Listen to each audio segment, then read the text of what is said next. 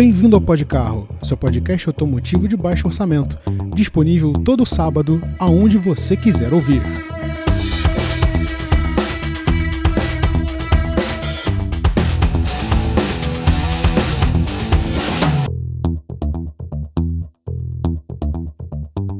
Olá e sejam todos muito bem-vindos ao Pod Carro. Eu sou o Rodrigo. E no programa de hoje a gente tem muita coisa para falar para vocês, um tema bastante polêmico, a gente está com pouco tempo, então a gente vai direto ao que interessa. Primeiro, antes de mais nada, antes de passar a palavra para o Maurício Campelo que está aqui com a gente hoje, aqueles recados básicos do início de cada programa. Primeiro, siga a gente nas redes sociais, arroba podcarro, Twitter, Instagram, Facebook, principalmente no Twitter e no Instagram, no Twitter principalmente, porque é onde fica o GPC as, os bastidores, as loucuras que acontecem dentro do grupo Pode Carro de Comunicação. Tem sempre uma bobeira lá, o um meme, então segue a gente lá. No Instagram a gente sempre avisa quando saem os programas novos, então fique ligado, todo sábado às 11h30 da manhã. Se você está ouvindo a gente pelo YouTube, primeiro, muito obrigado. Segundo, não se esqueça de deixar o curtir. Diga pra gente o que você está achando. A, a, parte dos comentários é toda feita para você. Nos deixe a par de tudo aquilo que você está achando do programa, isso é muito importante para nós. E Compartilhe, passe a nossa palavra adiante, faça com que mais pessoas conheçam este podcast automotivo que vai ao ar todo sábado, beleza? Recadinhos rápidos mesmo. Pix, nós temos um Pix. Se você quiser doar pra gente qualquer valor, se você acha que o seu tempo ouvindo o programa é bem gasto, podcarro.gmail.com, a gente aceita qualquer valor, o nome que vai aparecer lá não é um estelionatário com nome bonito, sou eu mesmo, Rodrigo, então a gente aceita de qualquer a gente aceita qualquer valor de muito bom grado. Deixa sua mensagem, a gente lê aqui no programa. Então, sinta-se em casa. O podcast é feito da gente que faz e de você que escuta. Beleza, tá? Hoje a gente tem um tema relativamente polêmico para tratar. A gente está trabalhando aqui via Embratel para todo o Brasil com problemas de bastante pontualidade, que como sempre a internet, o Discord que não está ajudando, mas superando todos os problemas, estamos aqui com ele mais uma vez. O, o cara que era o ouvinte, que nunca foi embora, virou parte do staff e hoje é um dos meus melhores amigos. Seja muito bem-vindo, Maurício Campelo. Aí pra tu parar de falar com esse negócio de Embratel aí, irmão. Aí tu falou tanto da Embratel que o bagulho não tá funcionando. Fica ressuscitando os mortos aí. Fala aí, rapaziada, vamos que vamos, porque eu tô no 4G e tem que fazer o Pix pra botar crédito, rapaziada. Tá foda. Tô falando, vocês têm que favorecer aqui a firma, porque sinceramente tá complicado. Nós estamos gravando com o celular embaixo do sovaco, mas a gente faz o possível para levar até você a informação que você precisa no seu fim de semana automotivo. E hoje não poderia. Jornalismo de guerrilha. Exatamente. Aqui é jornalismo feito na raça, na coragem. Aqui não é o seu jornalismo automotivo de estúdio que passa no domingo quando tinha corrida e no sábado em outros canais aí com, que gostam de falar que é o grupo não sei o que de comunicação. Mas enfim, vamos direto ao que interessa. Hoje o tema é polêmico, hoje é um tema que está sendo bastante comentado em tudo que é lugar, principalmente no Twitter, né? Inclusive, é um lugar onde as coisas estão ferventando, né, em termos de comentário. Um forte abraço pra galera do Twitter.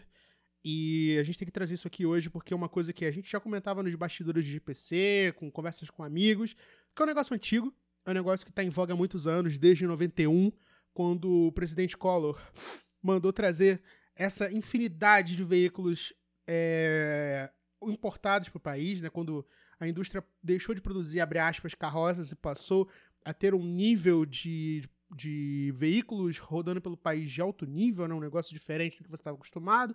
Não era mais Polara, não era mais Opala. A gente está falando agora de BMW, de Mercedes, de Audi, que é carro importado, tá? E desde 91 a gente não tem autorização para importar carros usados. Lembre-se desta frase: carros usados. Mas você deve estar pensando, mas Rodrigo, eu canso de ver gente que está trazendo carro antigo dos Estados Unidos, da Europa, e eles trazem via importação. Sim, eles trazem, mas esses carros têm mais de 30 anos. Desde 91 é proibido trazer veículos usados. E sempre que você pode importar um veículo novo, você tem que passar por uma importadora que vai te ajudar com toda a burocracia, que vai intermediar o preço, a compra e tudo mais, enfim, todos aqueles tributos que fazem toda a conta final ficar super cara. Né? Um exemplo que me vem muito à mente aqui é porque que um Golf R custa, eu imagino que menos de, sei lá, 50 mil euros, talvez até bem menos, e no Brasil sairia por módicos 800 mil reais. né? Porque tem um monte de taxas, um monte de valores. A gente não vai entrar muito em detalhes do porquê da taxação, dos valores e tal, e sim o porquê dessa questão. Eu e o Maurício estamos aqui hoje para falar do seguinte: existe um projeto de lei, tá? Que está circundando ali no meandro político, de autoria de Marcel Van Hatten, do Partido Novo do Rio Grande do Sul, que é um projeto de lei número 237 de 2020, foi apresentado em fevereiro, em fevereiro do ano passado, que quer facilitar, né, tornar possível a importação de carros usados com menos de 30 anos e veículos novos para o Brasil, sem toda aquela burocracia, sem toda aquela proibição de você trazer esse tipo de veículo para o Brasil, tá? No Brasil hoje, né, enquanto a gente está falando, você pode importar um carro antigo desde que ele tenha mais de 30 anos de fabricação, seja um protótipo ou seja um veículo diplomático. Quando você escuta, ah, fulano conseguiu comprar essa Mercedes do, da, do consulado alemão, ela veio para o Brasil, e ela tem menos de 30 anos, ela é uma Mercedes, é uma Mercedes, sei lá, tem que ser antes, né? Por que, que tem muita Mercedes? Eu lembro que o, que o Thiago Romano, ele tinha o Honda Fit do consulado americano, o consulado norte-americano.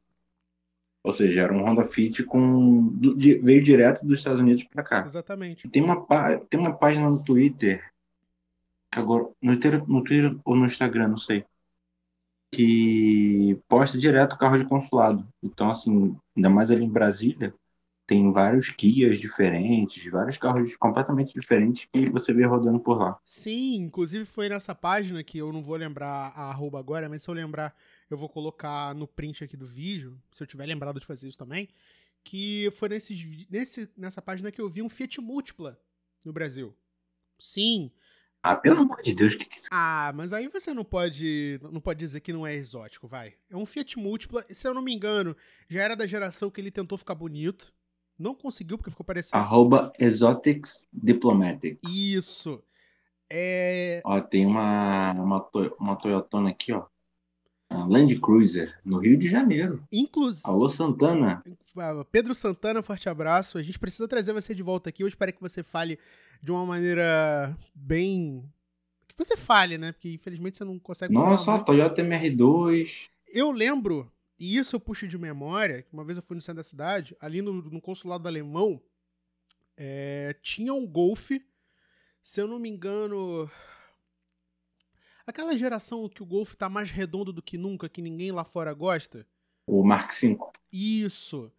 E era um Golf duas portas diesel. Nossa senhora, esse é foda. Largado na rua, à beira da so própria sorte, completamente empoeirado, sujo, sabe? Uma figura, uma imagem que seria perfeitamente possível, sei lá, na Alemanha, numa Inglaterra, mas ali, no centro da cidade do Rio de Janeiro. E eu achei, cara, eu nunca tinha visto aquele carro na vida e eu fiquei embasbacado, sabe? Não pelo Estado, mas pelo fato de ser um carro trazido pelo consulado, né? Aqui no Rio você também vê muito Suburban, é... Como é que é o nome daquela van da, da Ford? É Econoline. Explorer? Não, Explorer não. É van mesmo, Econoline. Hum. É aquela van quadrada que pica FBI. Então. É, tem muito também. No Rio eu já vi Ford Crown Victoria, né? Que lá fora é o táxi mais famoso dos Estados Unidos. É muito carro de o PM. Máximo que eu, o máximo que eu já vi foi um, um Miata e um 3000 GT em Copacabana. Ah, mas esses carros foram vendidos oficialmente no Brasil, né, Maurício? Eles não vieram. Então, mas o máximo de carro exótico que eu já vi foi isso. Ah, sim. Eu, inclusive, peço desculpas pela minha iminente ignorância na forma que eu tratei isso. Mas. Não, e eu também falei merda no, no contexto do, do, programa. Então. Não, imagina. Então, aqui, aqui, aqui é permitido fazer esse tipo de cagada. No Brasil, a gente tem que lembrar ao nosso ouvinte sempre o seguinte: todos esses carros importados, tirando esses que a gente citou agora e exceção do que o Maurício falou, eles foram vendidos no Brasil. O Miata, o 3000 GT, é, talvez alguns desses carros possam ter sido trazidos para o Brasil para uso civil via importação independente, né? Que esses carros eram novos e foram trazidos para o Brasil. Tem muito Fusca. Na, naquela época de nessa época que liberaram a importação, tinha um frenesi também. É, trazia os carros assim que Exatamente. tinha condição e que achava maneiro. Então o cara trazia. Não, não era só necessariamente só as BMW, só o, as não, Mercedes da época tipo que faziam Veio uma miríade de carros, viu? todo tipo de sorte. Você tinha Chevrolet Lumina, com aquela van que parece aquele aspirador de, de aspirador de carro, parece um triângulo. Você tinha, mas ela é vendida, ela era vendida pela linha, pela rede Chevrolet. No Brasil você conseguia encontrar é, é, que eu queria falar isso aqui a dois blocos, né? Eu vou adiantar para a parte da notícia logo, porque a gente já está se perdendo, para a gente poder explicar o que está acontecendo. De novo, Brasil, você tinha. Uh, você tem hoje a possibilidade de trazer veículos antigos com mais de 30 anos de fabricação, protótipos ou carros diplomáticos. Inclusive, esses carros eles têm que ter fins culturais ou fins de coleção. Ou seja, o que, que eu quero dizer com isso? Você não pode trazer esses carros para fazer dinheiro com eles. Né? Eles têm que ser de fim de uso pessoal. Eu imagino que você não possa alugar, imagino que você não possa trazer para vender, entendeu? Você não pode trazer um carro com 30 anos, você tem que usar ele um tempo e depois fica a sua sorte. Eu não sei exatamente como funciona. Mas existe esse impedimento desde sempre, né?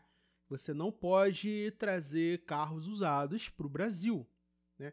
E uma coisa que até a gente fica louco quando, por exemplo, a gente vai em páginas, mesmo no Twitter ou no Instagram, eu vejo uma no Twitter chamada. É, é, acho que é Vel Autos, que é uma página do, do, do Chile, que tem carros antigos. E no Chile vendeu, vende, e sempre vendeu todo tipo de carro. Mas, tipo, todo tipo de carro mesmo.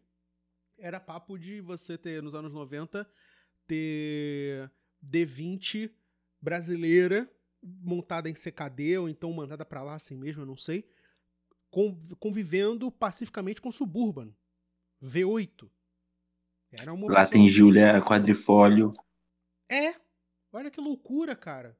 Aqui você não, você não consegue sonhar com Alfa Romeo. Se você acha uma Alfa Romeo, ou ela tá largada para própria sorte, como todo bom carro italiano, ou então ela tá custando o triplo porque não tem quem mexa, né? E não adianta você levar na sua Fiat Itavema, porque o cara não vai achar a tampa do porta-malas da sua Fiat 145 da sua Fiat, meu Deus do céu.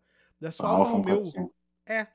Da sua. E falar em, em carro italiano na realidade da própria sorte, meu carro tá entrando água. E choveu muito hoje. E vai chover mais hoje à noite. Então, tô feliz. Meus pêsames, Maurício. Se alguém, sua... tiver, se alguém tiver uma, uma borracha de porta direita de palha aí pra, pra fazer jogo, a gente, a gente aceita de bom grado também se você, você que tem, você que tem ferro velho aí, quiser doar peças pra gente, você manda uma mensagem pra gente, pode ser na DM, pode ser no nosso e-mail podcarro@gmail.com, a gente aceita de bom grado, vamos conversar. Temos espacinho aqui, tá, para você fazer o seu anúncio da sua loja, desde que ela seja automotiva, a gente pode conversar. Estamos abertos para qualquer tipo de negócio, desde que ele seja devidamente lícito, né? Porque hoje em dia a gente tem que ter esse tipo de, de, de interação, né? Porque a gente não pode aceitar qualquer tipo de coisa. Mas enfim, vamos nos centrar de novo na questão do que, que esse cara aí do Partido Novo está propondo, tá? É, isso aqui não é uma pauta 100% política, apesar de que a gente não pode fugir do fato de que tudo no mundo é política, mas isso envolve a sua vida, tá? Você, enquanto brasileiro, quer ter a oportunidade de trazer um carro usado da gringa para chamar de seu, porque você ou tá muito cansado de pagar quase 80 pila num Gol Zero, 1.6, 1.0, ou então você quer ser aquele cara de eu tenho o Toyota GT86 porque eu vi no anime. Sem críticas. Você pode ter. Existe essa possibilidade. O anime é o, é o A86. É, exatamente. É, os caras estão pagando um valor. Querem, aceitam pagar um valor super valorizado em chevette japonês. Mas tudo bem. Não vamos entrar nesse mérito agora, a gente entra nisso depois, tá? O que, que esse cara tá propondo? Né? Ele quer que você traga carro pro Brasil e, segundo ele, né, a justificativa é que é para fomentar o direito das pessoas de poderem comprar esses carros do seu independente do seu gosto, porque isso estaria dando acesso ao brasileiro de um carro mais barato e mais seguro. É isso, palavras dele. E, no entanto, não é bem assim, tá? Mas antes da gente chegar na, na, nas críticas, eu quero lembrar vocês o seguinte. Quando você está importando um carro para o Brasil, você está colocando em terra Brasilis um negócio que até então não existia, tá? Vamos pegar um exemplo prático. Né? Tem muito se falou de, de JDM na última semana, principalmente no Twitter, né? Aquele salseiro. E a justificativa é que se existe um carro que é específico para o mercado doméstico japonês, que é isso que a sigla significa, Japanese Domestic Market, a gente. Market, perdão. A gente está falando de carros que foram vendidos exclusivamente no Japão, né? Que não foram divididos com nenhum outro lugar do mundo. Né? A gente está falando do Toyota Celsior, que não é o, o Lexus LS400, o Celsior mesmo, a versão da Toyota. A gente está falando de Mitsubishi Minica Topo, que é uma van que tem o tamanho do meu sapato e que girava quase 9 mil RPM, e é um K-Car. A gente está falando também de que. Pô, Maurício, me ajuda aí, me dá um nome de um carro especificamente do mercado japonês. Pô, cara, aí tu me quebra. Vou, vou abrir aqui o Twitter do, do Santana, que com certeza tem alguma coisa. É, Pedro Santana é um, é um exímio conhecedor de veículos especificamente japoneses. Então. Ah, Nissan Laurel, talvez? Isso, Nissan Laurel. Um é o exemplo, primeiro que eu vi aqui. Um exemplo perfeito. Tá? Por exemplo, um exemplo, uma coisa muito melhor que me apareceu agora, agora que o Maurício falou isso. Toyota Century uma coisa de louco. Uma coisa que é 100% homem de negócios japonês. Ou se isso não for suficiente para você, você quiser algo mais, imperador. Eu acho que tá bom, né? Em termos de, de hierarquia política, para você tá ótimo.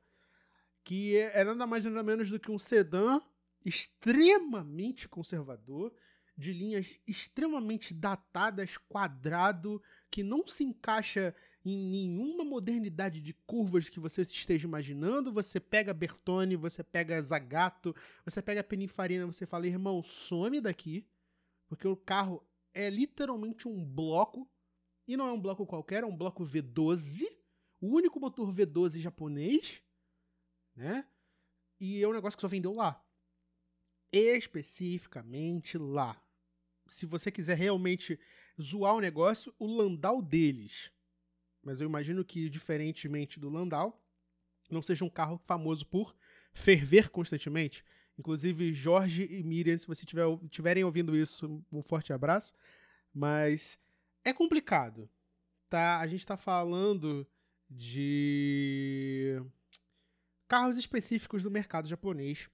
E você, meu querido Weibo, meu querido ouvinte, quiser trazer um carro desse para o Brasil, e ele não tiver 30 anos de uso, 30 anos de fabricação, melhor dizendo, esquece. Você não vai trazer. Porque a legislação não permite. E se por um acaso você tiver ignorado completamente tudo isso que a gente falou e ignorado também a legislação brasileira e quiser trazer esse carro para o Brasil, ou você vai ter que fazer o famigerado cabrito, que pelo próprio nome sugere não é uma coisa que você deva fazer, até porque isso envolve uma implicação, uma série de implicações de leis que você vai ter que passar por cima, né? Então, se você quiser arrumar problema com o sistema judiciário brasileiro, fique à vontade. Pausa para água.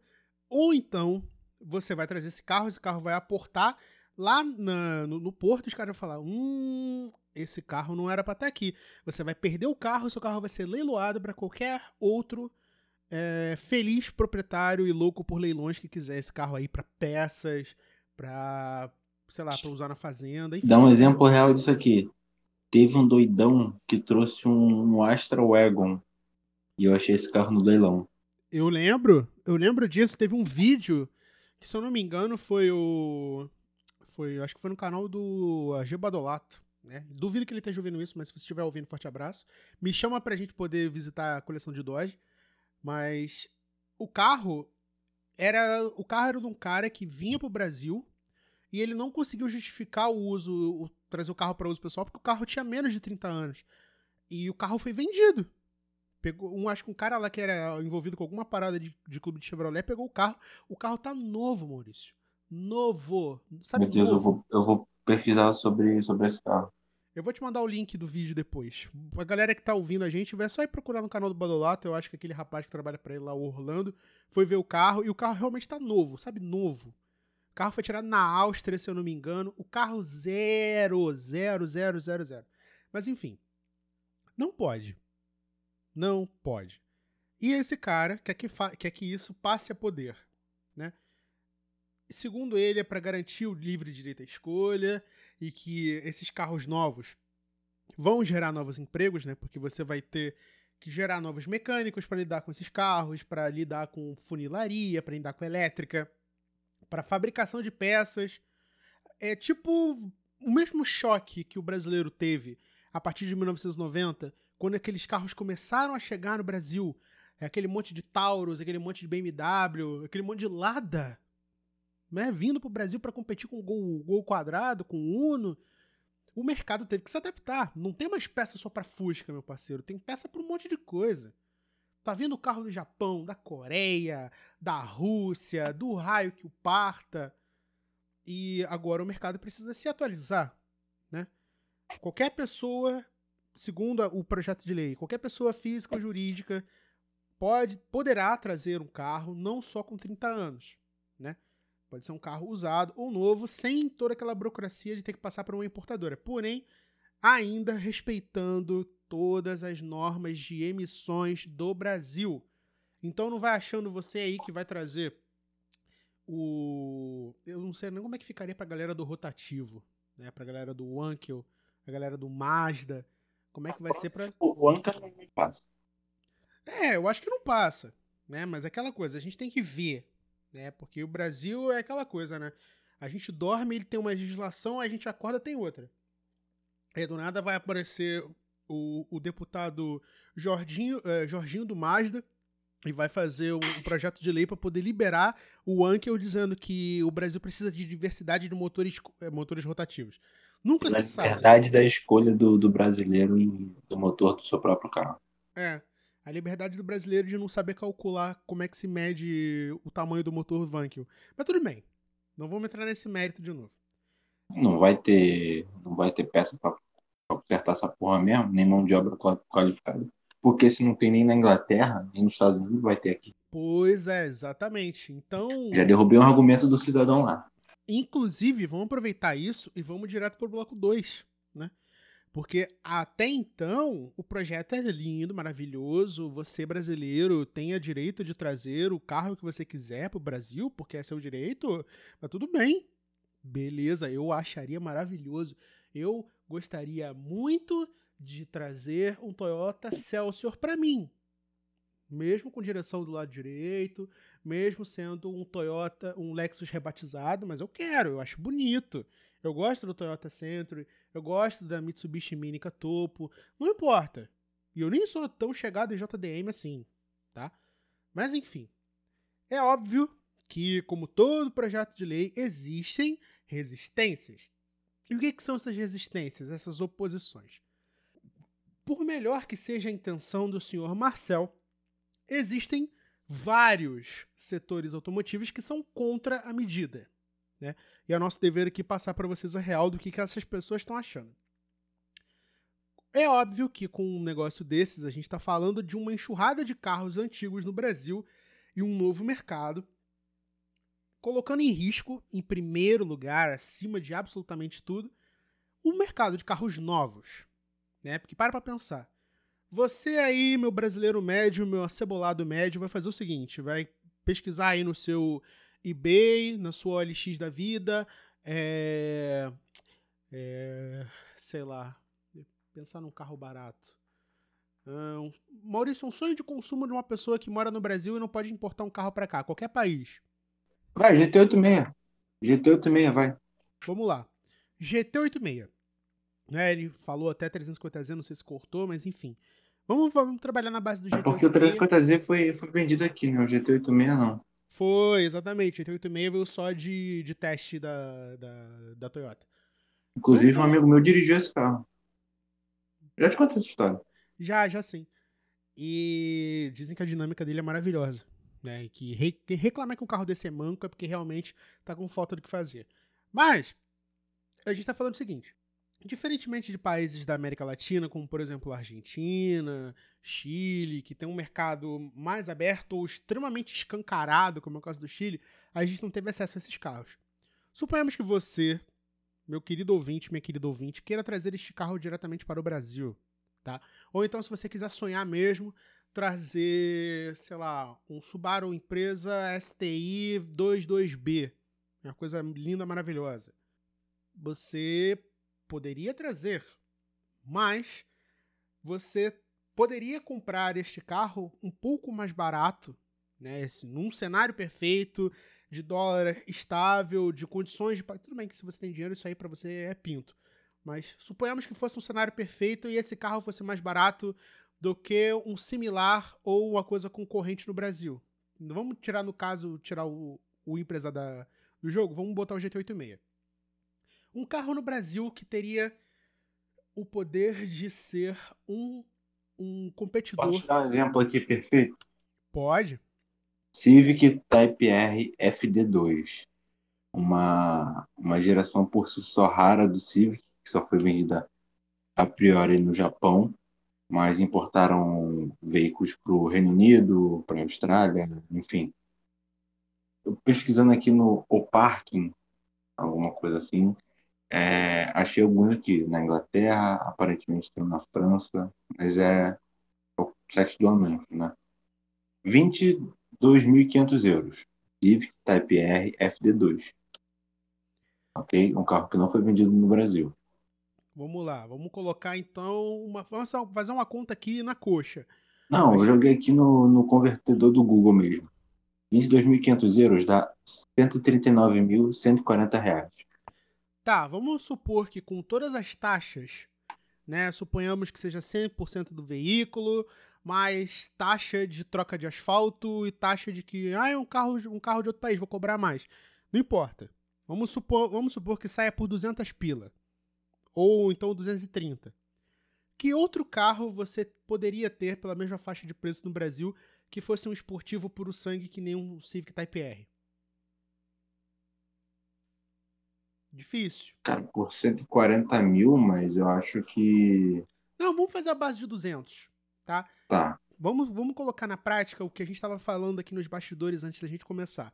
Uma série 3 super equipada, a mais top que você consegue comprar hoje, abaixo da família M3, né, obviamente falando, tá orbitando ali na faixa das 300 pila para cima. Correto? Acho que é por aí. Pro entusiasta, pagar 200 pilas num Civic Type R pode soar um negócio melhor do que pagar 300 conto no que é uma BMW, tá? Porque, enfim, por independente das razões, por ser um carro mais visceral, por ser um legítimo esportivo e, enfim, diferentes ideias, diferentes proporções. Vai fazer muito mais sentido pro cara importar o carro antigo e deixar a BMW na, na, na chinela, entendeu? Mas isso é um caso muito específico. Lembrando sempre que são casos bastante específicos. Para um Brasil onde você tem um Quid que está custando 60 pila, o cara importar, por exemplo, um Chevy Spark, que é o carro mais barato vendo nos Estados Unidos, imagino eu, pelo menos é o mais barato da GM, possa soar como uma proposta interessante, porque é um carro que, na visão de alguns, é um, interior mais bem trabalhado, é, com a proposta. A proposta dos dois é igual proposta dos dois é igual, só que o, talvez o Chevy seja mais bem trabalhado em relação ao Quid, que foi um negócio feito ali para mercados emergentes com a qualidade duvidosa que todos nós já, já conhecemos de praxe.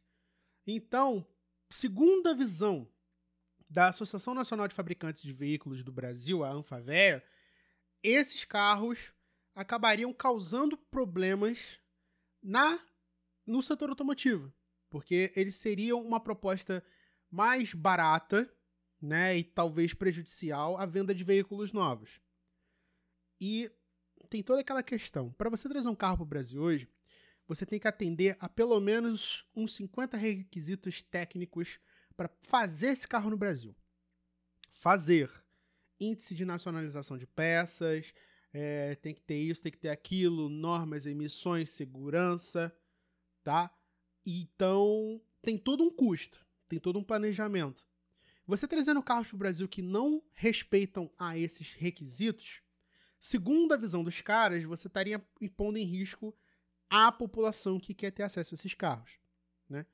Porque suponhamos que você queira trazer um carro de mercado latino-americano, por exemplo, que é um carro mais barato em relação ao que seria um quid, um quid, um quid básico. Sei lá, um carro que é feito. Um exemplo extremamente hipotético, tá? Nem sei se faz, por exemplo, feito na Bolívia.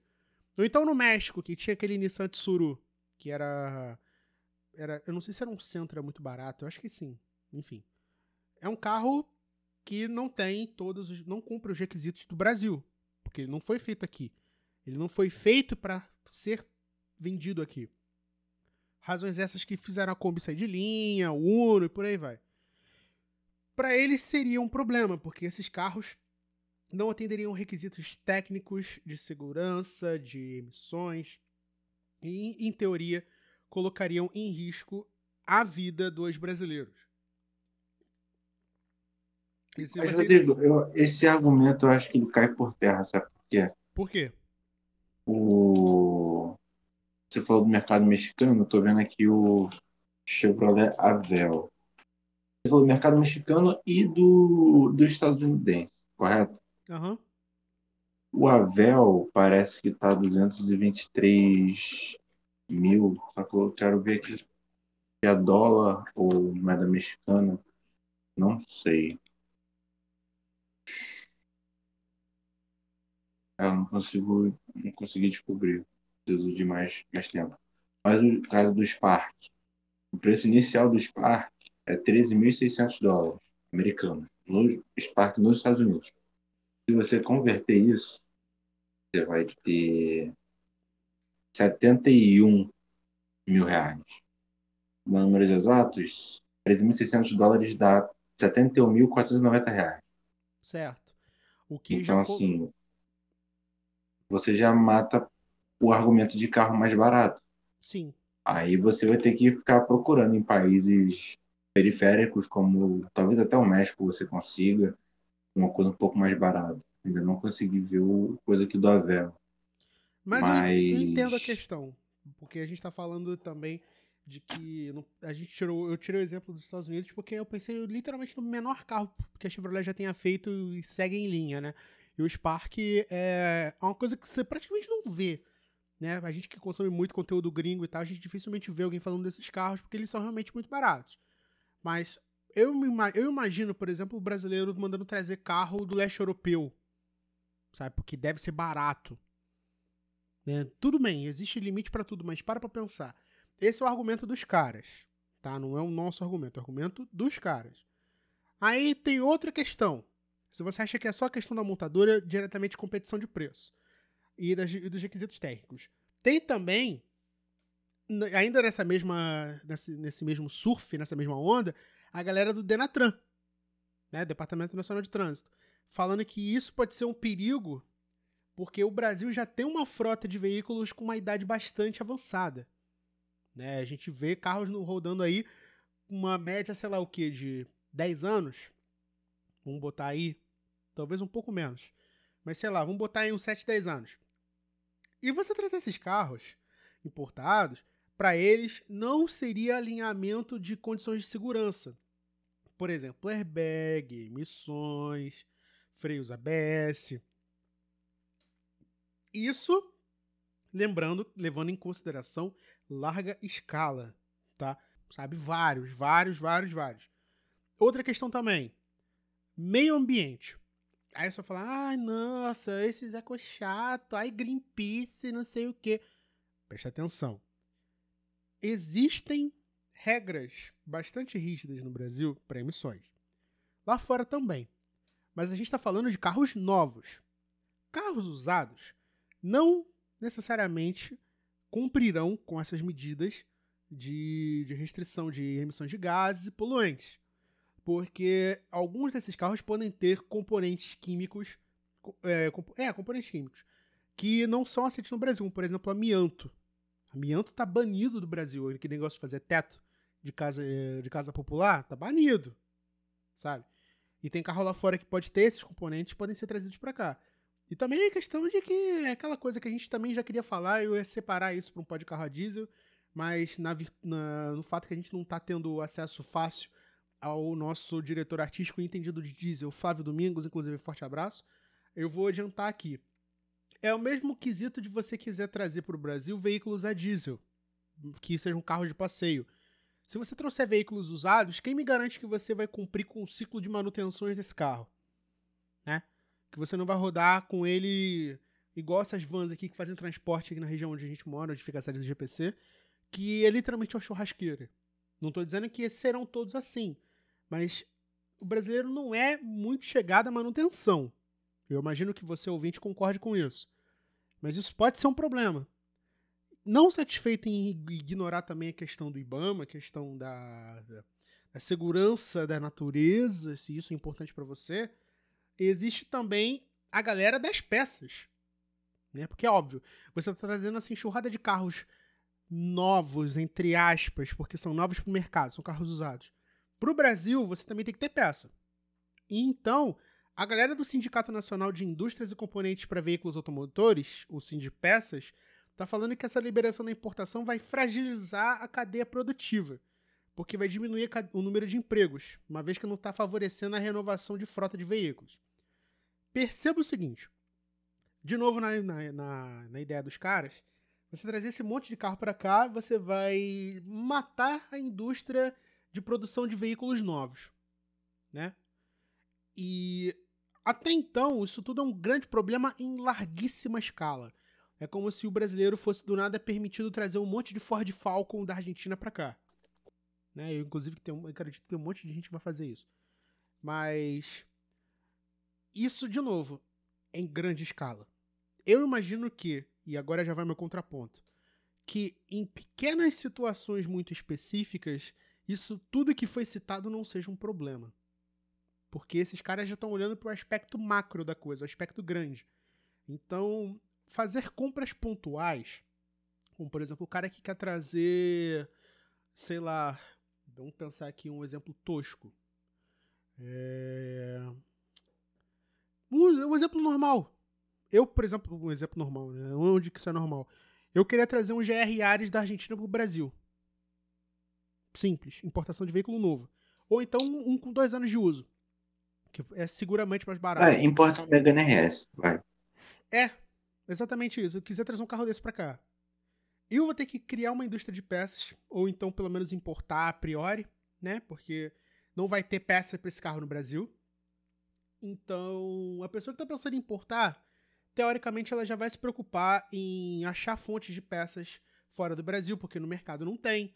Ela não vai jogar culpa no mercado fechado do Brasil por um fato de não ter uma pinça de freio pro Megane RS. Entendeu? Então, eu imagino que isso seja uma coisa, uma preocupação, uma preocupação válida dos caras, afinal de contas, embora eles digam que não estão sendo protecionistas, eles estão, porque eles querem proteger não só os empregos, mas também o meio ambiente, como código de trânsito, como prevenir que vire bagunça, porque é importante o controle, porque se não virar bagunça, não é igual você querer sugerir que do nada o Estado acabe, entendeu? Tem que ter ordem na casa. E no mercado automotivo, você tem que ter toda essa cadeia de coisas funcionando como se fosse um relógio. Porque senão, como é que você vai lidar com todos os problemas ocasionados com essa nova é, mudança na lei? Né? Toda essa questão tem que ser debatida. Isso deveria ter sido, isso deveria ir, na minha singela opinião, de encontro com as demandas da população. Porque isso parece, para mim, é feito um negócio de que um grupo seleto de pessoas quer passar a importar carros que não existem no Brasil, e isso vai privilegiar essas pessoas. Não a sociedade como um todo, porque, assim como eu imagino que você bem saiba, importar qualquer coisa para o Brasil custa caro. E carro também. Eu acho que seria justo a gente também trazer um contraponto de casos onde essa importação pode valer a pena, né? Um caso interessante de se pensar. O Maurício tem uns exemplos. Ó, um carro que tem uma, uma, deve ter uma base muito não sei, deve ter fãs no Brasil, obviamente, é o, os, os Dodge é, Charger e Challenger, né? Eu tô com cars.com aberto aqui Joguei um zip code aleatório dos Estados Unidos e estou vendo o preço. Tem Challenger a cerca de 53 mil dólares, o que hoje daria 278 mil reais. É um preço ok para um carro nichado. E, então, assim, o cara que gosta de Dodge mesmo é o cara que vai comprar aquilo. Tem Hellcat aqui, acho que o Charger ou Challenger, não sei, não lembro agora. Mas deve ter dos dois. Cerca de 80 mil dólares. Num Charger ou num Challenger Hellcat. É um valor bom também. E se você converte para o real, dá 420 mil reais. Então, assim, eu acho que esses são dois casos em que vale a pena. São carros até únicos e que é interessante você importar. Não vieram para o Brasil e se você achar que vale a pena, vai que vai. Mas são casos muito específicos, sabe? Sim. Porque tirando isso, qual outro carro? Assim, claro que tem uma infinidade de carros, mas assim, coisa muito exótica, sabe? Tem alguns carros exóticos no Brasil. Eu tirei os filtros aqui do Cross.com e tem o Ghibli, Maserati Ghibli, por exemplo. 58 mil milhas, 59 mil milhas a 27 mil dólares. Mas já é um carro rodado, 2014. É, o carro tá com roda gigantesca. Então, assim, você vai arriscar comprar um Maserati desse, até barato, 26 mil dólares, deixa eu ver aqui diretamente quanto que dá. Dá 136 mil reais. Tu olha, pô, o preço de um, de um T-Cross. Vou comprar o, o Maserati, obviamente. Sim. Mas é um Maserati com 59 mil milhas rodadas. Deve dar mais do que 100 mil quilômetros, talvez. É, Bem, mas o- passa a menor ideia do carro. Você não sabe como esse carro rodou, se. Sabe, são muitas variáveis. Você não vai ter peça de- desse carro aqui. sim. Talvez nem nos Estados Unidos tenha. E é um Maserati. Não é qualquer pessoa que pode ter um Maserati. E tem outra questão também. E isso até lembrou um gancho que eu ia fazer lá no início do, do programa. Isso já aconteceu no Brasil por uma pequena janela de tempo. Eu descobri isso graças àqueles vídeos antigos do Shop Tour, que inclusive, se você gosta de carro mesmo, eu recomendo porque são uma joia, não só para você entender como funcionava o louco sistema econômico brasileiro dos anos 90, mas também para ver a reação das pessoas quando esses carros começaram a chegar. E eu lembro nitidamente, é, eu não sei se era da Dacon ou se era alguma concessionária. Se eu não me engano, é até aquele cara lá, o Garibe, não sei. Existiam carros que vinham de- da Flórida, por exemplo, que eram importados para o Brasil com 500 milhas.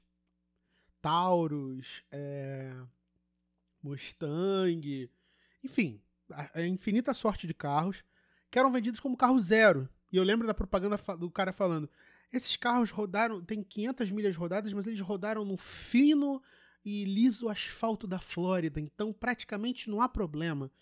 Amigo, é um carro usado. 500, 500 milhas são quantos quilômetros, Maurício, por favor? Ideia. Eu acho aqui. Por favor, converta aqui enquanto eu vou entretendo o pessoal.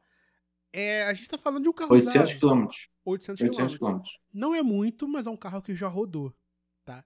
Então, é um carro zero, do ponto de vista, um carro com menos de mil quilômetros, nem amaciou direito, mas é um carro usado, tá?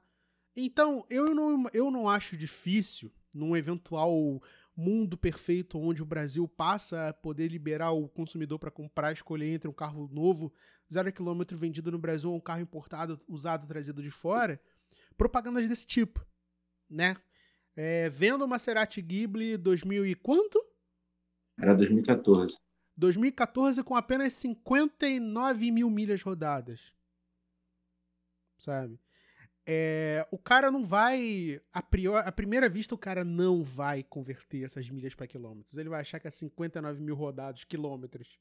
né? Depois que ele vai tomar o choque, quando ele perceber que o carro já não tá tão justinho quando deveria ser. E se tratando de um carro italiano, com certeza ele já não é mais tão justo quanto era. E é engraçado pensar porque não só de certa forma isso vai gerar um, um novo tipo de, de comprador, um novo tipo de mercado, como também as pessoas têm que ficar ligadas para o que acontece aqui no nosso redor.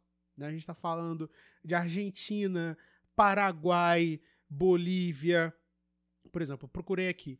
Paraguai, Peru e Bolívia permitem importação de carros usados com até 5 anos de uso no caso do Peru e Bolívia, e com 10 no caso do Paraguai. Paraguai tem toda a sorte de carro JDM, por exemplo. Você vê nos eventos aqui no Brasil, tem um monte de carro paraguaio, né?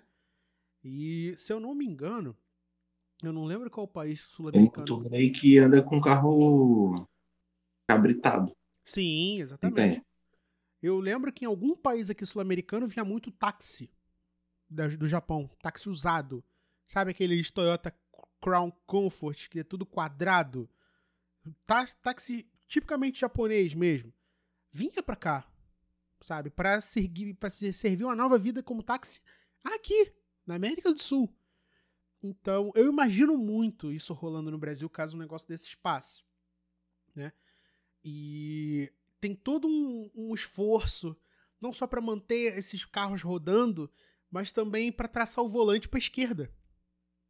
Porque eu acho que, se eu não me engano, tu não pode trazer um carro zero pro Brasil via importação com ele com o volante na direita. Né? Porque o Brasil não dirige na direita. Não dirige na esquerda, perdão. Cara, Então, mas assim, supondo que, supondo que a pessoa traga um carro e possa dirigir com ele com o volante na direita, a pessoa vai ter tanta, tanta dor de cabeça, vai. E, por exemplo, não vai poder no mercado que tem cancela, shopping tem cancela, a não ser que você bote um sem parar, você entra no shopping tranquilo. Mas vários outros lugares tem cancela, e, ou a não ser que você ande sempre com, com carona. Porque É. acaba dando dor de cabeça. Com certeza. Imagina você fazer uma conversão num cruzamento com carro na direita. Uma conversão à Sim. esquerda, por exemplo. Entrar numa rodovia. Eu, eu imagino uma rodovia. é, usar o exemplo do mais próximo do Maurício. Entrar na Dutra, ali pela direita, com o carro na mão esquerda. Você não tá enxergando nada, meu parceiro. Né? Mas isso é uma questão muito pessoal, porque tem gente que dirige e se acostuma. E todo lance de direção é puramente costume. Você começa a dirigir, você aprende. Tá? Mas vamos voltar aqui para se atentar por, por a questão técnica desse projeto de lei.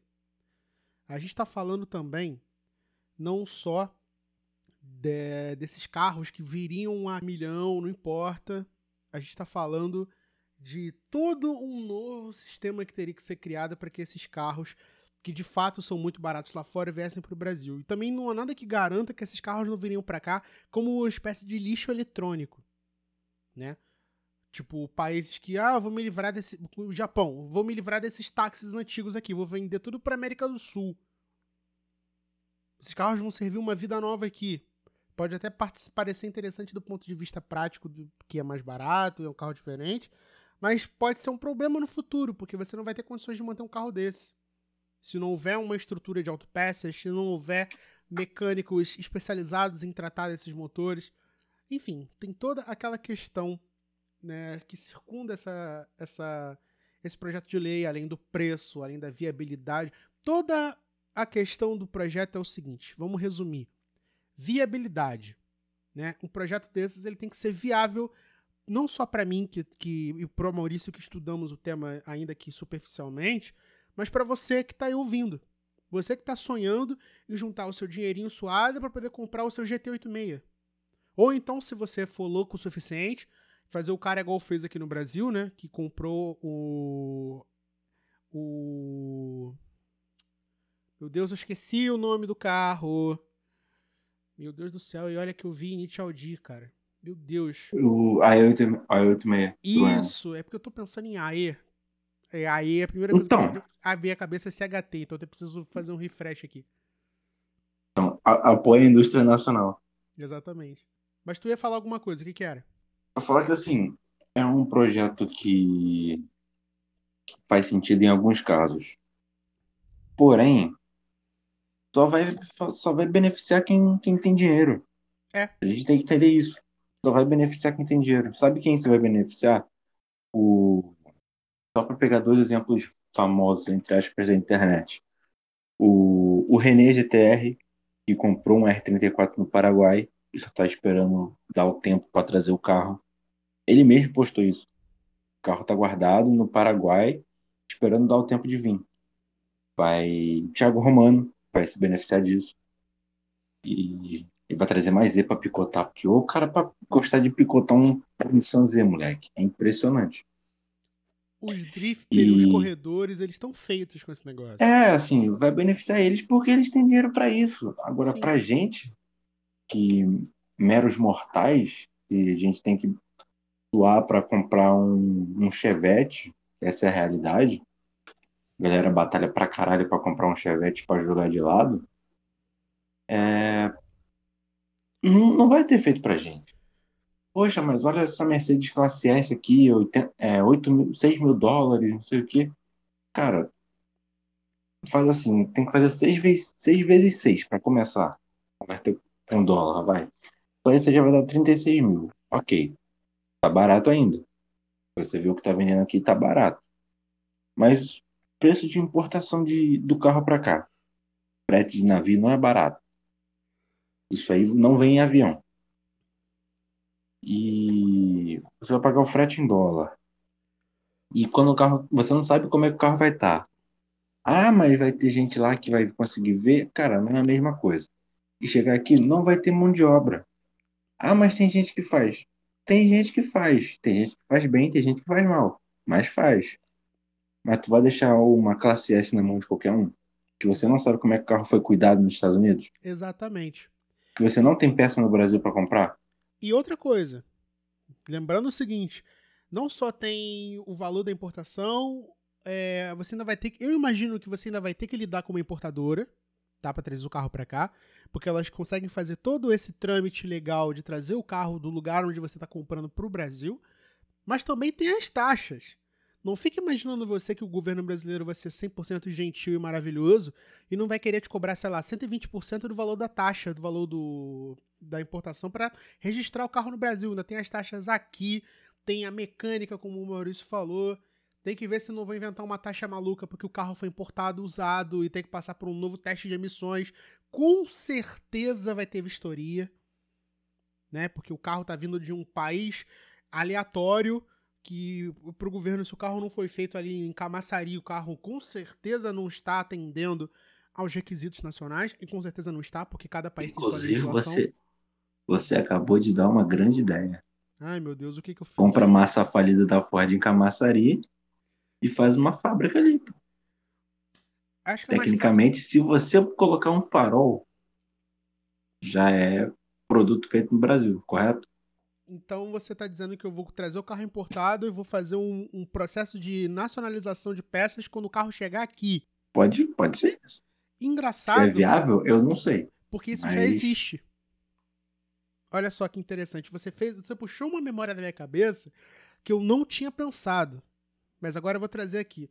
Nessas muitas andanças aí pela internet e assistindo o Doug Demuro, né, inclusive que falou mal pra caramba do gol G6 quando encontrou um carro desses vindo do México lá na Califórnia, e até hoje tenho raiva disso, apesar de que ele não tá tão errado, que é o seguinte, carros que são vendidos na Califórnia, tem, a Califórnia tem suas próprias leis de emissões e tal, tanto que tem carros que foram feitos especificamente para serem medidos naquele estado, que atendem todos os requisitos e tal. E quando ele importou, eu não sei se ele importou ou se ele comprou já, já na Califórnia, a Mercedes Classe G conversível, esses carros passam por um processo de californização. Como assim? Eles têm que ter determinados piscas, eles têm que ter determinada altura, eles têm que ter um catalisador, sei lá que for, ele tem que passar no teste de emissão. Então eu imagino, como que no Brasil não existe essa, essa neura de cada estado é uma mini, é uma mini república, o governo federal junto com o Denatran, com o Ministério do Transporte, vai fazer o quê? Vai pegar esses carros e vai falar, não, esses carros têm que esses carros têm que vir para o Brasil, têm que ser têm que ser vistoriados, usados, claramente. Tem que ser vistoriados para passarem pelo índice de nacionalização, que é emissões, segurança. Aí vai ficar caçando probleminha no teu carro, você tem que resolver. É que nem o MOT na Inglaterra para você renovar o teu, o que seria aqui no Brasil verdinho, o carro tem que passar por uma inspeção minuciosa, muito carro lá falha, entendeu? Para você poder renovar o teu seguro do seguro da, de usar na rua. Né? Eu duvido muito que isso não seria uma ideia que não seria suplantar, é, não seria implantada aqui no Brasil, não passaria pela cabeça de algum político, sabe? Então já teria todo esse problema, toda essa esse malabarismo que você tem que fazer para poder tornar um carro desses viável, além da pequena montanha de dinheiro que você vai ter que pagar para trazer ele para cá. Mas é óbvio que acima de tudo isso, você com dinheiro ou não, e que está ouvindo o programa agora, tem a sua opinião sobre o assunto. E isso é óbvio, afinal de contas, não importa só o que a gente está falando aqui, o que eu e o Maurício estamos falando. Existe a reação do público. E eu acho sempre interessante trazer essa parte, essa coisa em questão, quando a gente traz um tema desses, porque uma coisa é a gente que fez a pauta e está falando sobre ela. Outra coisa é a, a galera plural que recebeu essa notícia aí pelos inúmeros veículos de comunicação que jogaram essa notícia semana passada. Mais pausa para água. E a galera começou a digerir, a, a, jogar as suas ideias por cima disso. Né? O que, que elas estão achando do negócio. E eu fiz uns recortes aqui, muitos tirados aí de Instagram, de Twitter e até mesmo da galera que a gente conversa. E peguei algumas pontas interessantes, tá?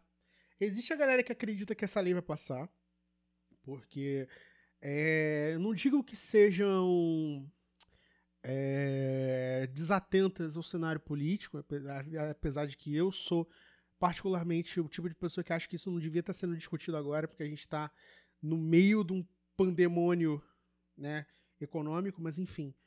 E de uma gasolina caríssima, mas Existe a galera que acredita que esse troço vai passar, que o brasileiro realmente vai ter o seu direito de liberdade de poder comprar, escolher entre o usado importado e o novo nacional, entendeu? Que acha que vai passar. E a galera que acha que não, que isso é mais uma maneira da gente fazer.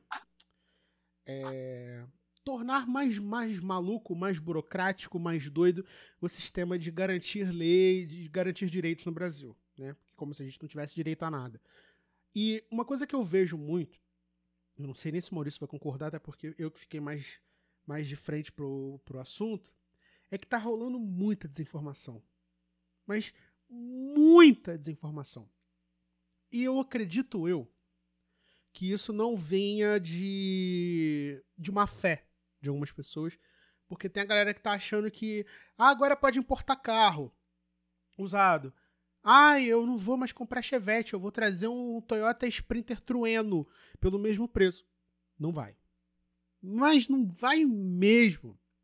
A não ser que você receba esse carro de graça e ainda assim você vai ter que pagar todos os trâmites para trazer ele para cá. Importação nunca foi uma coisa barata. Mas enfim. E uma coisa que eu fiquei até um tanto chocado foi que já existem pessoas especulando a forma como as pessoas vão usar isso para ganhar vantagem, sabe? O negócio nem foi aprovado ainda, né? existem apenas especulações.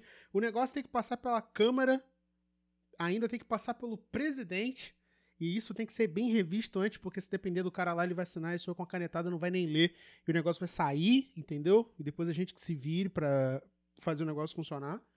Mas, tipo, já estão falando que, sei lá, se o cara comprar o carro, ele vai chegar no Brasil reclamando que o carro veio todo zoado, porque o brasileiro tem aquela necessidade de ganhar tudo na lei de Gerson, né? De fazer o.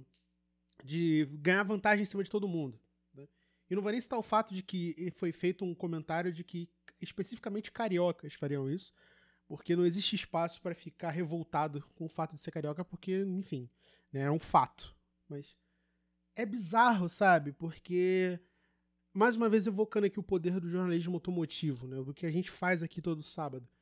A gente separa as coisas, estuda as pautas, traz as opiniões, mostra todos os lados, que é para as pessoas poderem aprender. Uma tecla que eu bato muito nesse programa aqui é o seguinte: você deu play, você escolheu ouvir a gente até agora, é porque você quer aprender alguma coisa. Ou você quer passar o tempo, mas você quer que seu tempo tenha alguma qualidade. E é por isso que a gente está aqui. Então não se deixe levar por esse tipo de comentário. Né? Procure entender. É óbvio, você tem o direito à opinião, ela é livre. Né? A forma como você expressa ela é que realmente precisa ser revista. Mas procure entender o que está acontecendo. Não, não se prenda a pequenas questões de que ah, isso vai ser terrível porque o brasileiro vai, vai sacanear todo mundo, ou então vai ser eternamente sacaneado porque a gente não merece coisas boas, essa síndrome de vira-lata que alguns brasileiros insistem em ter. Apesar de todos os problemas, esse país ainda ser uma coisa boa.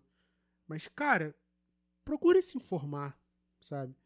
Os preços não vão ser tão baixos quanto você está pensando, não vai ser tão fácil assim. E isso eu já digo com 100% de certeza. Né? Você não vai, igual o Maurício falou, achar a classe S super barata, arriada que a suspensão a ar foi para o espaço e vai trazê-la para cá em três containers desmontada em 30 pedaços. Não vai ser assim tão simples, tá? Isso vai ser um problema de certa forma. Acho difícil. Eu, eu, Rodrigo, tá? Eu vou perguntar até o Maurício depois. Eu acho difícil passar, mas considerando o contexto maluco de Brasil que a gente está vivendo, talvez passe, porque os caras precisam de alguma coisa para validar o mandato deles. Mas se passar, esteja atento de que não vai ser esse mamão com açúcar que vocês estão pensando, tá? Existe uma série de coisas que precisa ser levada em conta, como eu já falei lá em cima. Viabilidade. Ah, mas se tiver um monte de carro V8 a gás. É mais um motivo para perguntar ao Maurício o que ele acha disso. Porque, sei lá, não vai ter uma, uma um monte de gente importando F-150 antiga pra andar no gás. Tu acha que isso vai acontecer, Maurício? Cara, Rio de Janeiro não duvido de nada. Mas, assim, a proposta passar, pode ser que passe. Mas só vai acontecer do, do pessoal de fato usar essa lei em casos muito específicos. Sabe? Porra, o cara que é um, um RSF Track, por exemplo. Achei um aqui. 92 mil dólares é muito dinheiro. É assim, claro que o, o caso do, RS, do RCF é um carro que não compensa nem com seus concorrentes. Dá 483 mil reais. Fora o que você vai pagar de taxa, sabe? Sim. Ah, mas a, a uma, uma M3 nova tá 800 mil? Tá, mas. Beleza, você paga 403 mil dólares só no carro. Fora as taxas que você vai pagar. Será que não compensa você pegar uma M3, sei lá, 2017? Considerando Sabe? que esse carro, para ser vendido no Brasil, é, ele tem uma rede de concessionários. Né? Sim, Malimar tem uma loja da BMW ali. Exatamente. De certa forma, está preparada para esse carro. O concessionário Lexus não está preparado para um RCF. Cara, eu vou, eu vou dar um exemplo pessoal aqui, tá? Tem um carro na gringa que eu acho que, assim, eu adoro de paixão, mesmo ele sendo uma versão rebatizada de um carro que vendia na Austrália, que é o Chevrolet SS. É o Chevy SS. Que nada mais é do que um Holden Commodore americano, manual, V8, incrível, sedã maravilhoso. Sabe? Sabe um Ômega novo V8 que eu sempre sonhei em ter? Então, é aquilo. Se eu trouxer esse carro pro Brasil, usado, obviamente, porque primeiro ele já saiu de linha e segundo, que, enfim, se ele fosse trazido novo, eu teria que contar com o fato de que eu teria possibilidade de fazer a manutenção dele num concessionário Chevrolet. Eu não vou conseguir fazer isso. Se eu chegar com esse carro aqui na Líder Campo Grande, o cara vai falar, irmão, a gente mexe no máximo aqui com o Cruze. O Spin. O máximo que o cara vai fazer é trocar a lâmpada e olha lá. Exatamente. Talvez trocar o óleo, né? Se esse carro Isso se o cara não botar o óleo errado. Nossa, nem me fala isso, pelo amor de Deus. E aí o cara bota o óleo errado. E aí, como é que vai refazer um motor desse? Não tem como, cara. Não vai tem trazer, como. Vai trazer um motor desse na gringa? Numa, na, nas costas? No lombo? Não vai. Porque é caro. Comprar um motor no Brasil hoje é caro. Motor, um crate engine, né? Um motor zero. Sabe? Não é uma coisa barata, não é uma coisa que você compra com menos de mil pila. Motor novo, zero. Não sei se seja um motor de Fusca, sei lá. Mas enfim, é um gasto. Assim, é um projeto que. Ah, vai, termina de contar a história do carro. Não, pode falar. Eu acho que é um projeto que vai facilitar a vida de rico, porque rico já, já fazia isso. O exemplo que eu citei, assim, os caras querem o carro, os caras traz, de alguma forma. Ou vai botar o carro em cima do chassi de outro, como tem vários Supras no Brasil assim.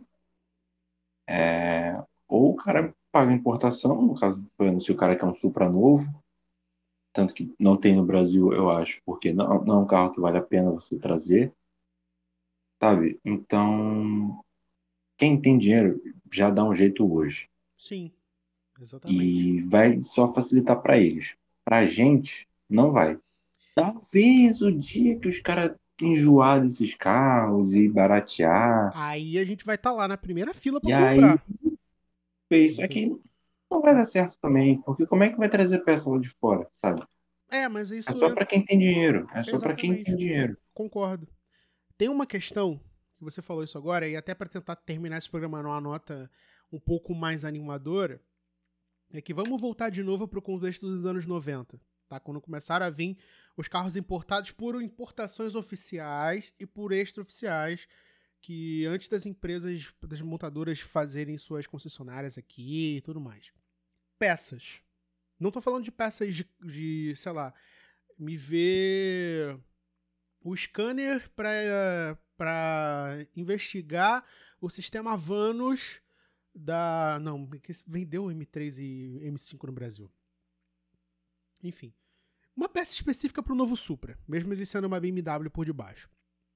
Tá? Até porque eu duvido muito que o cara, se a Toyota vendesse o Supra no Brasil, ou então por importação independente, o cara chegar lá na, na Autocraft, que é uma concessionária BMW aqui no Rio, irmão, faz a revisão aí pra mim. Isso aqui é uma Z4. Será que vai, será que vai colar? Será que o cara que não teve treinamento para isso vai querer fazer isso? Mas fora da garantia, você pode fazer o que você quiser. Quer rodar no Supra com óleo de cozinha? Você pode rodar, o carro é seu, você trouxe. Agora não coloca nas costas da, da concessionária porque ela não tem culpa não, irmão. Foi você que quis trazer. E olha como é que, olha como é que a gente já tá indo longe. A gente tá se colocando na, na posição de dono de concessionária que literalmente ignora a nossa existência. Vamos sair um pouco desse espectro. Isso pode ser benéfico em um único ponto, na minha sincera opinião. Excluindo ricos e pessoas que vão tratar isso aí como é, a grande virada do século para o mercado automotivo nacional. Peças aftermarket. Por quê? O brasileiro, ele não está mal servido de peças hoje. Peças de personalização, tá? Você tem a sua Lotse, você tem sua Master Power, você tem sua Fueltech, você tem sua Pandu, você faz o que você quiser em termos de Brasil, tá? Mas você, brasileiro médio, proprietário do seu Chevette 89, quer trazer pecinhas do Japão porque você quer ser hot boy, tá? Você quer fazer. Quer ser o cara que faz aqueles vídeos do Insta com aquele, aquelas músicas barulhenta e aqueles cortes que só dirige de noite e a câmera tá tremendo. Não vou julgar, é a sua vida. Talvez, e apenas talvez, essa implementação desse negócio possa ser uma resposta para trazer peças para o Brasil sem tanta tributação, de uma maneira mais fácil né? Porque uma coisa puxa a outra. Você está trazendo carro, você tem que trazer peça, né? Até porque como é que o cara vai consertar o Toyota Century dele aqui? Ele vai levar na Toyota? O cara que nunca viu um motor maior do que um V6 na vida? Né? O Nissan Patrol? Você acha que não vai ter um maluco que não vai trazer um Nissan Patrol pro Brasil? Um eu não sei se é o Land Cruiser Classic, aquele que é, que os caras lá no Oriente Médio adoram, que é tipo uma Hilux. Acho que é o Land Cruiser. Então, Land Cruiser, tá? O Classic que vende, lá na, na África do Sul, que se eu não me engano é V8, tá? Flávio, eu aposto a grana que você quiser, que é colocar o nome dele na lista para ser o primeiro. Entendeu? Só que tem que trazer peça, amigo. O Flávio não vai lá no interior, lá no Ceará, não vai pegar um arame e um. O que, que tem aqui na mesa? Um composto de mel e extrato de própolis sabor gengibre para consertar o vazamento lá da, do V8 dele, do, do Land Cruiser. Tem que trazer peça. E talvez seja benéfico porque vão vir muitas peças para o Brasil, na teoria, e peças aftermarket. Pecinha HKS, pecinha Recaro, sei lá, talvez seja uma boa oportunidade para fazer você ficar feliz de novo em pensar em personalizar teu carro. Entendeu? Mas, de novo, isso é uma suposição não é garantia nenhuma de que isso vai acontecer. Mas se você realmente quiser se sentir animado com o fato de que compra de carros usados possa se tornar uma realidade, duas coisinhas para você. Junte dinheiro, porque você vai precisar, porque nem a pau que o governo vai deixar você escapar ileso sem te roubar uma boa metade desse dinheiro aí para trazer o seu carro dos sonhos. E você pode comprar peças aftermarket.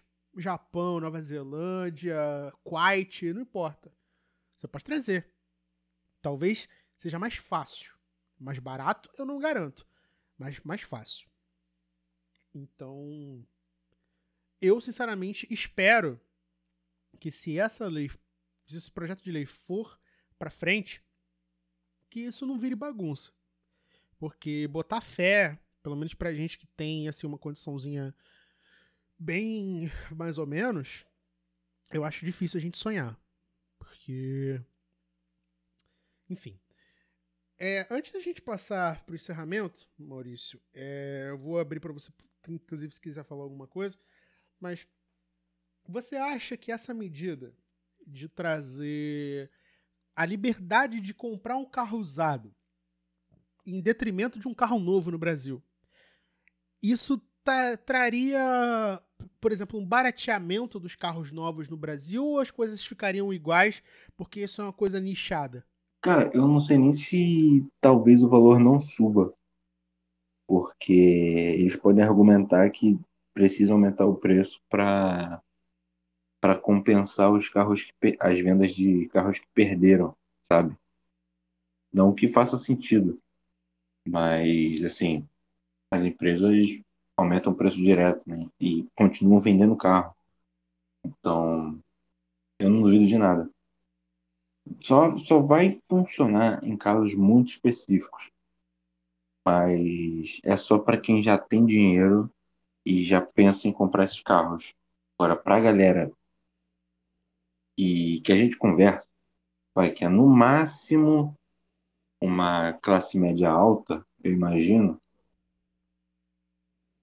só com muito sonho e muita fé que vai dar para importar um carro ou comprar um, um resto de carro importado. E essa desculpa de que vai, vai gerar emprego, assim, vai até gerar, mas não vai. Eu acho difícil gerar tipo, uma quantidade expressiva de mão de obra qualificada em reparo desses carros para falar, ó, deu certo, sabe? Vai acabar gerando mais gente para facilitar, para fazer o desembaraço, né? Das questões aduaneiras e de, de frete. Mas eu não acho que vai ser um número tão expressivo, sabe? Eu acho que os argumentos positivos não são. não se sustentam. Concordo plenamente. É, eu considero que pode ser um divisor de águas, assim como o Maurício falou, só pra galera que já tem grana, porque a gente, novamente, não tem muita perspectiva de não ser lesado de alguma forma, seja pelo governo, seja por um vendedor mal intencionado lá fora, assim como a gente, eu digo a gente, não vocês, tá? Mas a gente contra o Brasil. Tem muita gente que vendia, vende Kombi pro, pro mercado europeu toda zoada, sabe? Cheia de massa, toda. Tanto que uma vez eu li, eu acho que não sei se foi numa Fosquicia ou se foi no Auto Entusiasta, os caras falando que não querem mais saber de Kombi brasileira. Porque essas Kombis vêm todas futricadas. Sabe? Porque os caras arrumam, vende por 20 milhões de euros, os caras pagam porque lá não tem. E nada impede da gente ser assim também. Sabe? Não vai achar. É assim, que... o, mal, o mal do esperto é achar que só. É achar que todo, só ele todo, é todo mundo é otário. Exatamente. Exatamente. É por isso que quando eu vi aquele negócio no Twitter, eu fiquei tão, tipo, cara, não, não fica achando que, que é porque você é, é brasileiro que necessariamente você vai se ferrar o tempo todo.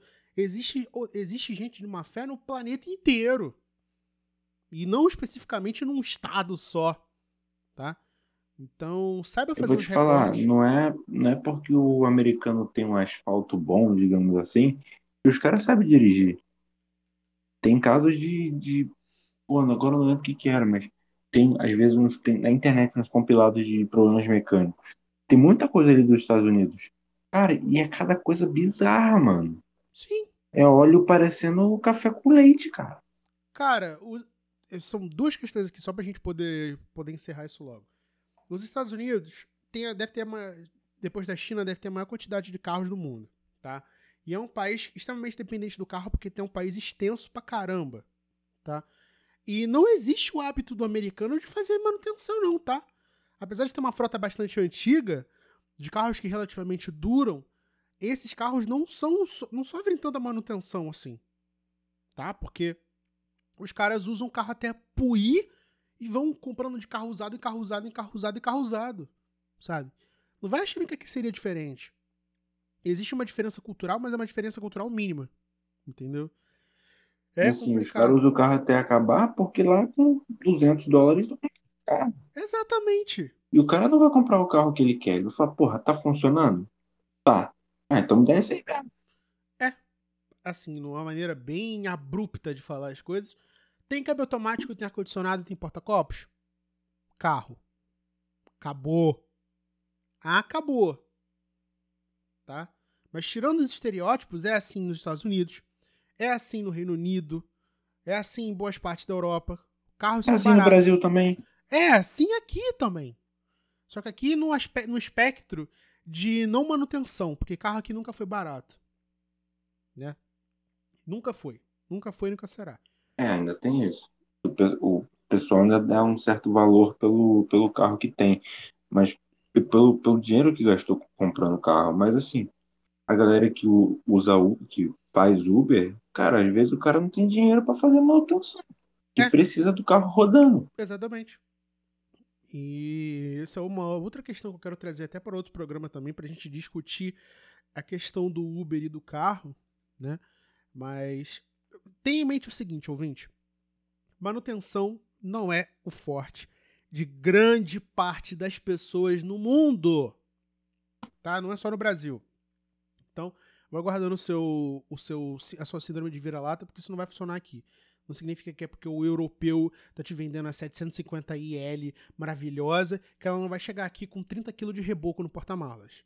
Tá? Vai devagar, porque existe otário em todo lugar do mundo. E tem isso também o, os carros no leste europeu é Corrosão. nível Brasil, se não pior. Corrosão. Quem garante que o cara não leva um, os descendentes de russo, então os próprios russos levam um carro para Itália, para algum país do centro da Europa, vende o carro lá, faz o um anúncio baseado na Itália, né? Esporadicamente a Itália, vai. E aí fala, não, ó, o carro só rodou na Itália, não sei o quê. Assim, não, tem como, não vai ter como você saber. Só um fato engraçado aqui: um monte de carro que é roubado no, no Reino Unido, em geral, especificamente na Grã-Bretanha, que é roubado e vai, é, aparece na Albânia. Por quê? Porque existe uma alta rotatividade de carros vendidos por Oriente Médio, vendidos por leste europeu. Entendeu? Então, enfim. Vamos não nos centrar no, no fato de que você pode, pode ir para um abre aspas esquema, né? Vamos supor que você tenha tido sorte. Tem todas as questões do dinheiro, tem todas as questões da manutenção, tem todos os entraves das grandes empresas, das montadoras que são contra isso, porque é óbvio que a Chevrolet vai querer que eu compre um Cruze Premier ao invés de eu ir lá e comprar um Chevy SS, que é muito mais caro. De eu ir na, na, na Austrália e trazer um, um Ford Falcon. Entendeu? Ford Falcon? Não, Ford Fer, Ford Fer, meu Deus do céu, a língua travando aqui tá terrível. Holden Commodore, vai. Isso, vamos botar o Commodore. Tá, eu ia falar o Fairmont, mas é por causa do Hubnut, não tem nada a ver.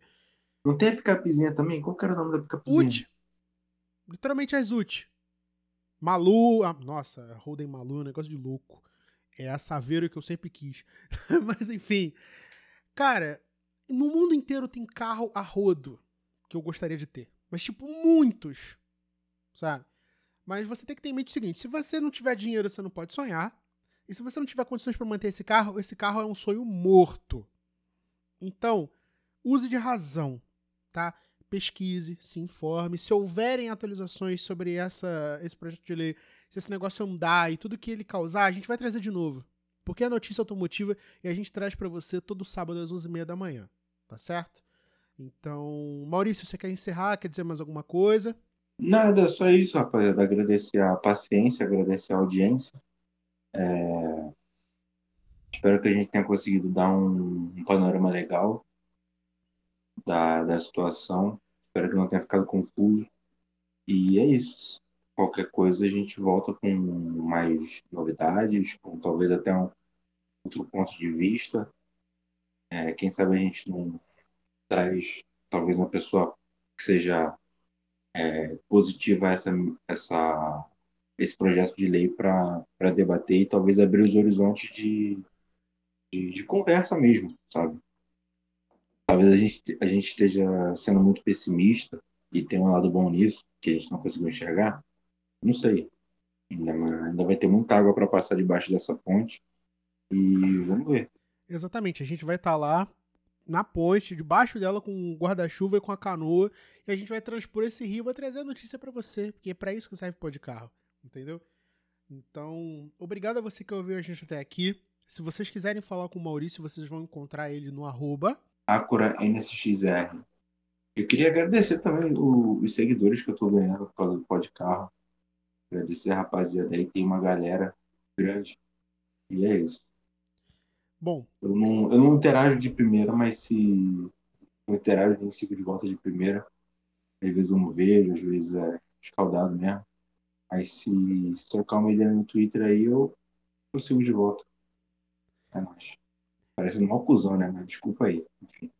Não, imagina, todo mundo aqui tem o seu espaço individual, inclusive você aí que não me segue no Twitter e quiser me seguir, é THERTLima no Instagram também. Mas é aquela coisa. Vai com calma no, nos comentários, porque se você não me segue e vai falar merda, eu vou bloquear você. Tá? Vamos manter o respeito.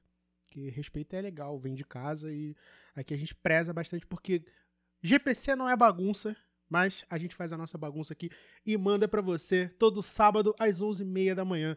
Então, um forte abraço e até a semana que vem com mais um Pod Carro. Tchau, tchau. Obrigado por escutar o Podcarro. Nos vemos no sábado que vem e nos siga no arroba Podcarro em qualquer rede social.